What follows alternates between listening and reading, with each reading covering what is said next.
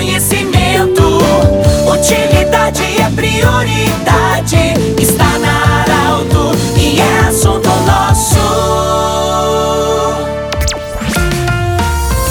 Muito bem, hoje é sexta-feira, estamos iniciando o assunto nosso sempre para Unimed, Vale do Taquari, Vale do Rio Pardo e saudamos a partir de hoje também a chegada do Instituto de Otorrinolaringologia com sua sede e os especialistas que atendem anexo ao Hospital de Monte Alverne. Saudação especial a essa entidade que está chegando também, se somando no nosso assunto nosso. Bom, sextas-feiras nós sempre falamos de saúde. Eu tenho hoje a honra e a alegria de receber o Dr. Aloísio Berch médico há 49 anos na região de Monte Alverne. É claro que já fez os atendimentos em Santa Cruz e na região aqui, mas especificamente, Dr. Aloysio Berge dedicou os 49 anos e tem muitos anos a, que vai se dedicar ainda à região de Monte Alverne. Doutor, nós estamos honrados em te receber hoje com toda essa tua história bonita, junto com o Dr. Marco também e outros que antecederam vocês. Graças a vocês e à equipe, o Hospital de Monte Alverne hoje passou a ser uma referência, inclusive, na otorrino e vem outras especialidades aí. Parabéns para você,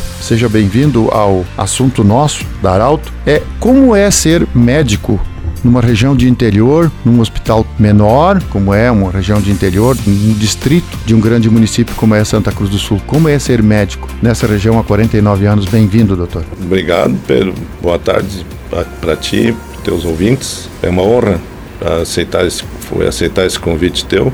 E para falar um pouco da minha vida como médico em Monte Alverne nesses 49 anos. A medicina é uma, uma profissão um pouco diferente das demais e tem uma certa aura que não é tudo isso, mas a gente se sente feliz, eu me sinto contente cada dia de manhã quando eu levanto para trabalhar, eu me sinto feliz, me sinto realizado em poder ajudar as, as, as pessoas. Procuro, assim, transmitir muita confiança, é, foi, é, um, é um, é uma, uma duas coisas que eu gosto: transmitir a confiança para esse cliente que vem me procurar e dar muito amor e carinho também para isso. A gente trabalha com muita dificuldade, mas hoje até é um pouco mais fácil. Mas a gente é um médico generalista e cirurgião geral. Uh, como nós, como eu, o doutor Marco e outros que me antecederam, uh, médicos como nós não se fazem mais hoje em Sim. dia. É nessa linha que eu queria lhe perguntar, doutor. Tem pessoas que não têm todo esse acesso na região onde vocês atendem. Hoje, claro que a saúde já vai mais ao encontro, através das unidades, enfim.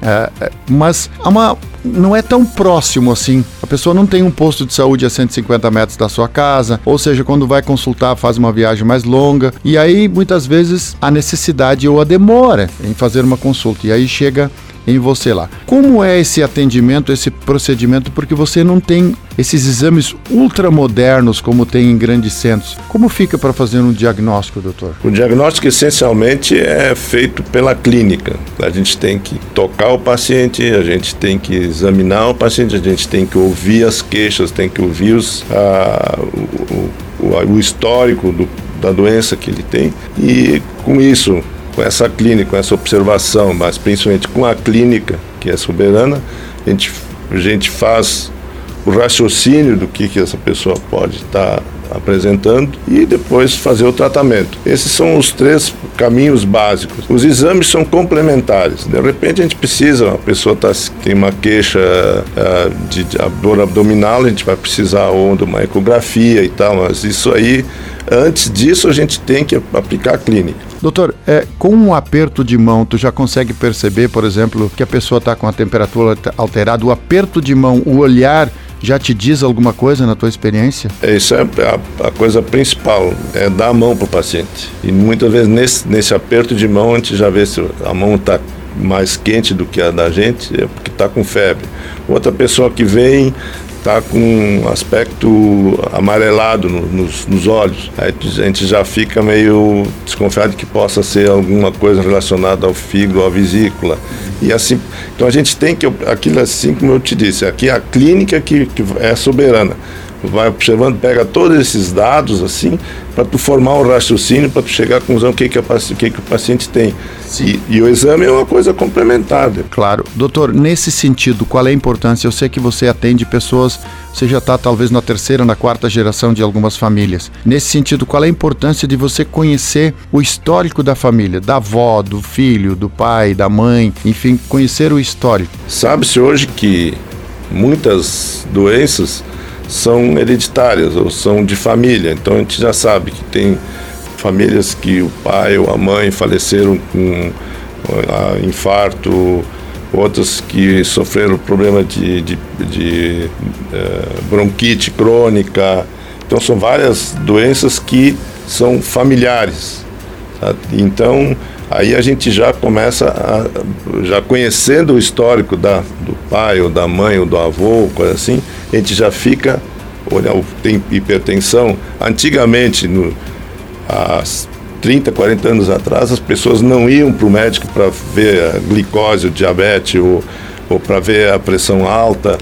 Tá? Hoje em dia não. Mas muitas vezes a gente já sabia que o pai e a mãe tinham pressão alta, ou diabetes, assim, a gente já ficava cuidando para o filho se não tivesse isso também. Nós conversamos com o Dr. Aloysio Berch, nossa gratidão pela sua visita. Um grande abraço em nome da Unimed Vale do Taquari Vale do Rio Pardo, também em nome do Instituto de Otorrinolaringologia, a partir de hoje conosco, se somando também no assunto nosso. Nós queremos lembrar que esse programa estará em formato podcast em instantes na Arauto 957, também no nosso Instagram, e lembrando hoje em coluna no Jornal Arauto, essa entrevista com o Dr. Aloysio Berch. Amanhã, 8 horas da manhã, no Portal Arauto, a entrevista é em vídeo. Grande abraço do jeito que você sempre quis aqui tem alegria e informação. Arauto. De interesse da comunidade, informação gerando conhecimento. Utilidade é prioridade